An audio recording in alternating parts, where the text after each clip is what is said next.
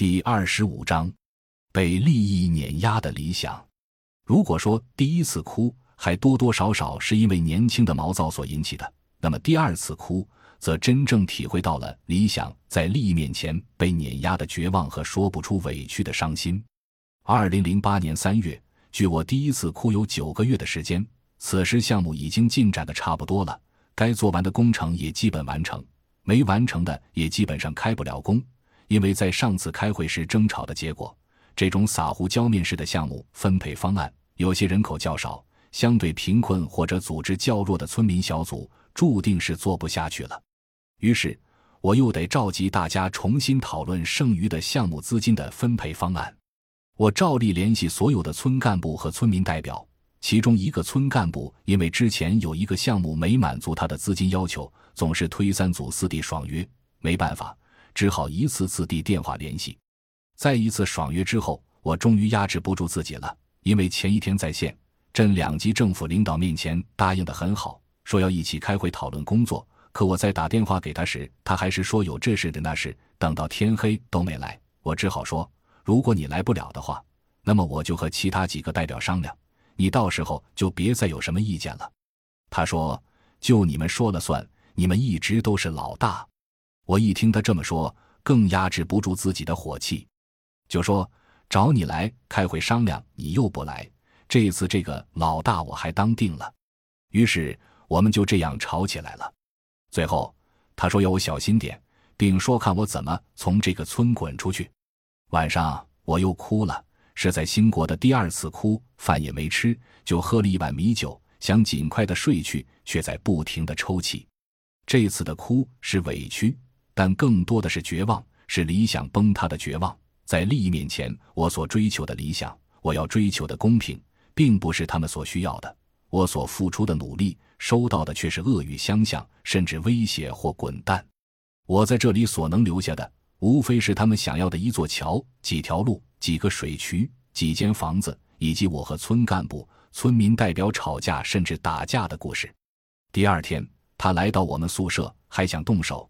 幸好当时我们有三个人在场，只是相互拉扯了几下。后来县扶贫办一副主任到了村里，把我们两个单独的叫去谈话，一场风波算是平息了。最后的项目调整，他没再参与。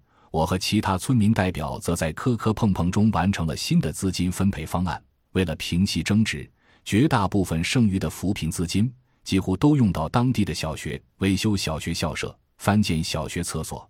而这本该纳入教育部门计划投入的项目中。新的资金分配方案确定之后，离项目结束已不足两个月，剩下的事情就是拨钱、花钱，简单畅快，越快越好。但往往简单的事情最容易出问题，在需要钱的时候，钱总是迟迟下不来。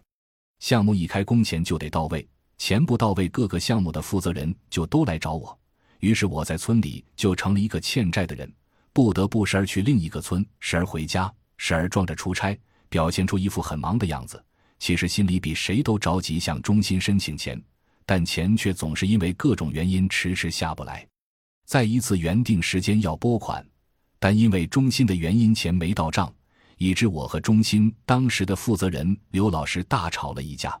他问我：“你知不知道中心账上也没钱？”你的承诺就那么重要吗？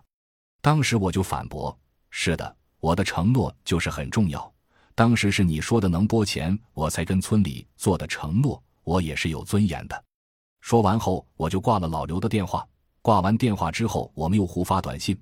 他说：“不管怎样，你都要把剩下的事做完，这是最基本的职业道德。”我一听“道德”两个字就反感，马上就反驳他：“我就要讲道德。”他们就可以什么都不讲，这些事本来就不是我该承担的事情，到现在却要我背着道德的担子去做。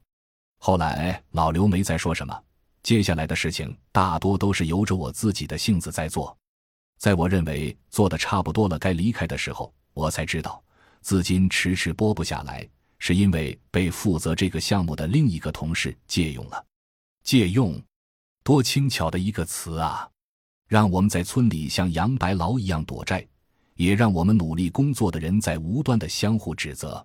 于是我下定决心要离开，离开兴国，离开农村，离开这个让我无尽遗憾和伤感的村子，带着满身伤痛和疲惫，也带走了青涩和不懂世故的少年时光。感谢您的收听，本集已经播讲完毕。喜欢请订阅专辑，关注主播主页，更多精彩内容等着你。